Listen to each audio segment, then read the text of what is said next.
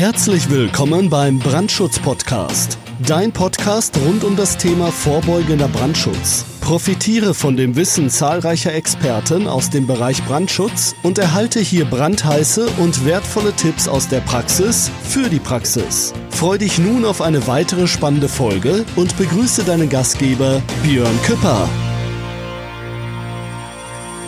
Ja, hallo und recht herzlich willkommen zu einer weiteren Ausgabe des Brandschutz Podcast. Ich freue mich, dich auch in dieser Folge wieder begrüßen zu dürfen.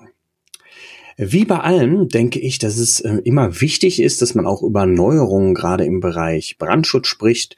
Und mein Podcast ist ja nicht nur auf den zum Beispiel baulichen Brandschutz bezogen und den anlagentechnischen oder auch organisatorischen, sondern ich habe mir zur Aufgabe gemacht, das Thema Brandschutz generell, ja, euch, dir näher zu bringen.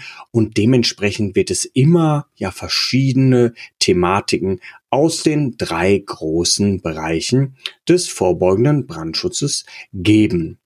Heute ein sehr wichtiger Punkt, reden wir nochmal über den organisatorischen Brandschutz und zwar einen ganz wichtigen Punkt. Und zwar Einsatz von CO2-Feuerlöschern in Räumen. Und hier habe ich eine sehr, ich finde, wichtige Information. Und zwar ist diese Information von der DGUV, also von der deutschen gesetzlichen Unfallversicherung und zwar ganz genau vom Fachbereich Feuerwehren. Und ähm, ja, da ist Folgendes gesagt worden. Also nochmal für dich zur Information. Wieso, weshalb das Ganze? Ich denke, du weißt auch, dass wir CO2 im Bereich des ja, Feuerlöschwesens einsetzen. Klar, im Bereich der Feuerlöscher haben wir Feuerlöscher, die mit CO2 gefüllt sind. Und da gibt es halt einen besonderen Hinweis, wo man einfach mal drüber nachdenken sollte. Und ich denke, wenn ich mir jetzt zur Aufgabe gemacht habe, das Thema Brandschutz allen näher zu bringen, dann ist es ein sehr wichtiger Aspekt, den ich dir hier gerne weiterleiten möchte. Aber nochmal vorab, was ist CO2? CO2 ist natürlich Kohlenstoffdioxid. Das ist ein farb- und geruchsloses Gas. Ganz wichtig, das ist natürlich nicht brennbar. Und wie entsteht das Ganze ja durch Verbrennung von Kohlenstoff? Ich glaube, aktuell haben wir da natürlich gerade äh, in der Politik sehr viele Themen, die CO2 betreffen. Darum soll es aber gar nicht gehen. Es ging jetzt wirklich formal hier um den Einsatz von CO2-Feuerlöschern. Wo finden wir das? Also wie gesagt, finden wir das in äh, ja, fahrbaren, tragbaren Feuerlöschern oder natürlich auch in stationären Löschanlagen. Wo sind die bevorzugt eingesetzt? Meist sind es natürlich Betriebsräume, wie so ja, Serveranlagen, Laboratorien findet man auch, wo das eingesetzt wird. Aber ich kann auch so aus der Praxis sagen, dass man es sehr oft in Serverräumen antrifft und davor hat man halt vor jedem Serverraum oft einen sogenannten CO2-Vorlöscher hängen. Meist in der Version 2 Kilo oder 5 Kilo Inhalt an Löschmitteln. Und jetzt ist das Problem, weil gerade diese Serverräume sind ja oft sehr schmal und sehr klein. Also wenn wir uns das einmal bildlich vorstellen, du machst die Tür auf und hast meistens sofort schon rechts und links die Serverrack stehen, hast dann in der Mitte so einen kleinen, ich nenne ihn jetzt mal Fußweg, der Raum ist vielleicht auch nur zwei Meter tief, also du hast sehr enge Platzverhältnisse. Die Racks gehen dann schon fast bis unter der Decke, sind dann auch sehr groß und du hast nicht wirklich viel Freifläche mehr in diesem Raum. Und jetzt sagt die DGUV, ja, wir haben das Ganze mal getestet, weil der Einsatz von diesen CO2-Feuerlöschern in geschlossenen Räumen kann lebensgefährlich sein. Und zwar ist es so, dass bei einer Konzentration von fünf bis acht Volumenprozent in der Atemluft schon Erstickungsgefahr droht. Erst haben wir halt einen verstärkten Atemantrieb. Das ist halt darum geschuldet, weil halt unsere Atmung auch über CO2 gesteuert wird. Und ja, was hat man sich ähm, dabei gedacht oder was ist das Problem? Da diese Serverräume natürlich ein ja, sehr kleines Raumvolumen haben, ist oft Folgendes. Die Leute, wenn zum Beispiel der Vorlöscher benötigt wird, betreten den Raum, schließen oft dann noch die Tür hinter sich und haben vielleicht so einen kleinen ja, Schmorbrand, oft natürlich ein Brandkabelbrand in den elektrischen Anlagen, der Lüfter ist so heiß gelaufen. Und jetzt setzen die halt diesen CO2-Feuerlöscher ein. Und wenn man jetzt zum Beispiel fünf Kilo als Beispiel CO2 in diesen Raum einbringt, der kaum Volumen hat, ist es ein großes Problem. Und früher hat man einfach ja, das Ganze so gerechnet, wenn der Raum eine große Höhe hatte, war es zu vernachlässigen. Man ist dann immer auf die Gesamthöhe gegangen. Hat der Raum jetzt eine Höhe von vier Metern, aber das sind bei den wenigsten Serverräumen ist es der Fall. Dann hat man halt das ganze Raumvolumen genommen und gesagt, okay, das passt. Aber da CO2 natürlich auch schwerer als Luft ist, sammelt sich CO2 eh erstmal im unteren Bereich des Raumes an. Und ähm, da hat man gesagt, es muss eine anrechenbare Raumhöhe von maximal zwei Meter statt der tatsächlichen Raumhöhe gerechnet werden. Also hier haben wir den ersten Punkt. In dieser DGUV-Information steht, dass es nicht egal ist, wie hoch der Raum ist für die Berechnung. Also wenn der Raum jetzt sechs Meter hoch wäre, werden wir trotzdem nur zwei Meter Raumhöhe annehmen. Und was bedeutet das? Da hat man ein oder mehrere Versuche durchgeführt und hat dann folgende Sachen ermittelt. Und zwar hat man gesagt, pro Kilogramm Löschmittel CO2 muss man mindestens eine freie Grundfläche von 5,5 Quadratmeter haben. Und wir reden wirklich über freie Grundfläche. Nicht die Gesamtfläche des Raumes, wo da noch der, der Server, sage ich mal, drin steht und alles bedeckt, sondern wirklich von freier Grundfläche.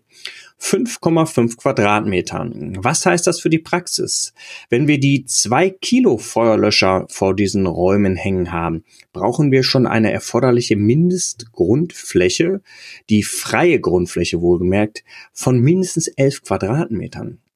Und wenn wir jetzt die etwas größeren, die haben wir dann vorne diese Schneerohr als Handgriff mit dem, ich sag mal, formstabilen Schlauch dran. Die sind dann in der 5 Kilo Variante meist anzutreffen. Dort brauchen wir dann also 5 mal 5,5, sprich mindestens 27,5 Quadratmeter freie Grundfläche. Und das ist schon eine, ja, eine beachtliche Zahl, wenn man überlegt, dass diese Räume meist viel, viel kleiner ist. Nichtsdestotrotz ist jetzt vielleicht die Frage bei dir, darf man diese Feuerlöscher denn überhaupt einsetzen in solchen Räumen? Und klar, die Antwort ist definitiv ja. Aber wie soll das Ganze vonstatten gehen? Und zwar wie folgt. Wenn das Verhältnis von Raumgröße kleiner als diese 5,5 Quadratmeter pro Kilogramm Löschmittel ist, muss der Brand von außen durch den geöffneten oder muss das Löschen des Brandes durch den geöffneten Türspalt von außen erfolgen. So ist es hier definiert. Wie macht man das Ganze jetzt? Und zwar folgendes. Du machst die Tür nur auf, steckst das Schneerohr rein, lässt die Tür wieder zufallen. Klar fällt sie nicht ganz zu, weil der Schlauch noch dazwischen ist. Aber dann lässt du einfach das Löschmittel in diesem zum Beispiel Serverraum ab. Dann Klar, Tür wieder einen Spalt aufmachen, Schneerohr rausholen und dann wird anschließend die Tür verschlossen. Und wichtig, der Brandraum darf dann nur noch nach wirksamen Belüftungsmaßnahmen betreten werden oder natürlich meist dann durch die Feuerwehr durch umluftabhängigen Atemschutz. Also eine ganz wichtige Sache nicht, wie es oft früher manchmal auch noch gelehrt worden ist, in den Serverraum rein. Die zwei Kilo, ich sag mal CO2-Feuerlöscher als Beispiel sind etwas kleiner, aber auch einfach genommen, Tür hinter einem zu, die zwei Kilo reingehalten und im schlimmsten Fall lag die Person halt mit in dem Raum und es ist ein großes Problem. Deshalb da gibt es die Faustformeln pro Kilogramm Löschmittel CO2 brauchen wir mindestens 5,5 Quadratmeter freier Grundfläche, unabhängig der Raumhöhe. Wir rechnen maximal nur zwei Meter der tatsächlichen Raumhöhe an. Wichtig, wie gehen wir damit um? Natürlich sollte man das auch in der Gefährdungsbeurteilung im Betrieb berücksichtigen, wenn dein Unternehmen, wenn du damit zu tun hast, natürlich CO2-Vorlöscher bereitstellst, dann sollte man das Ganze auch in einer Gefährdungsbeurteilung durchgehen und definieren und natürlich überlegen, welche Maßnahmen habe ich, welche Gegenmaßnahmen kann ich treffen. Aber ganz wichtig ist natürlich, dass ich mein Personal unterweise, wie der Einsatz mit diesen CO2-Feuerlöschern natürlich richtig und vor allem sicher funktioniert. Wir sollten natürlich nicht nur die CO2-Feuerlöscher unterweisen. Ich denke, das weißt du, sollten wir immer unser Personal unterweisen. Ne? Also das Verhalten zum Beispiel im Brand im Gefahrenfall oder auch Unterweisung in Feuerlöschern, wie das Ganze funktioniert, hat zu erfolgen. Natürlich dann auch noch die sogenannte Brandschutzhelferausbildung ist auch nochmal ergänzend. Da geht man etwas tiefer in die Thematik ein. Aber ich denke, die meisten von euch kennen sich mit dieser Thematik aus. Aber mir war jetzt nochmal ganz wichtig, dass wir hier explizit nochmal über den Einsatz von CO2-Feuerlöschern in geschlossenen Räumen sprechen.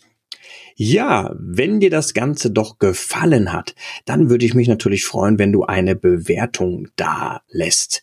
Das Ganze hat natürlich den Vorteil, je besser unsere Bewertung ist, je mehr Bewertungen wir haben in unserem Podcast, umso mehr Reichweite können wir erzielen und so mehr Leute können wir auch mit dem Thema Brandschutz wieder vertraut machen, aufklären und mir ist besonders wichtig, dass wir das Ganze hier als Gemeinschaft sehen und auch uns so nach außen darstellen. Okay, wenn du jetzt sagst, ich habe vielleicht auch eine Frage, dann immer heraus damit. Du findest den Kontakt zu mir unter brandschutz-podcast.de. Dort haben wir ein Kontaktformular. Dort kannst du ganz einfach Kontakt zu mir aufnehmen. Oder du findest mich auch unter LinkedIn, unter Björn Küpper. Und wir haben auch für den Brandschutz-Podcast eine kleine LinkedIn-Gruppe ins Leben gerufen. LinkedIn einfach da durch oder darum geschuldet, weil ich finde, es ist eine ja, Business- Netzwerkplattform und da kann man sich in meinen Augen noch sehr gut und einigermaßen ungestört austauschen. Also wie gesagt, wenn du sagst, okay, das hört sich interessant an, ich möchte mich mit dem Björn vernetzen oder auch mit den anderen, dann geh doch einfach auf LinkedIn. Den Link zu der LinkedIn-Gruppe findest du, wie gesagt, unter brandschutzpodcast.de. Ja, jetzt sind wir auch am Ende der Show angelangt. Ich freue mich auch, dass du diesmal wieder eingeschaltet hast und zugehört hast. Wie immer, lass nichts anbrennen und pass auf dich auf. Das war es auch schon wieder für heute beim Brandschutz-Podcast. Wenn dir diese Show gefällt, dann abonniere uns doch einfach, damit du keine weitere Folge mehr verpasst. Und sag ruhig allen anderen Bescheid, die auch noch von diesem brandheißen Wissen profitieren könnten. Bis bald!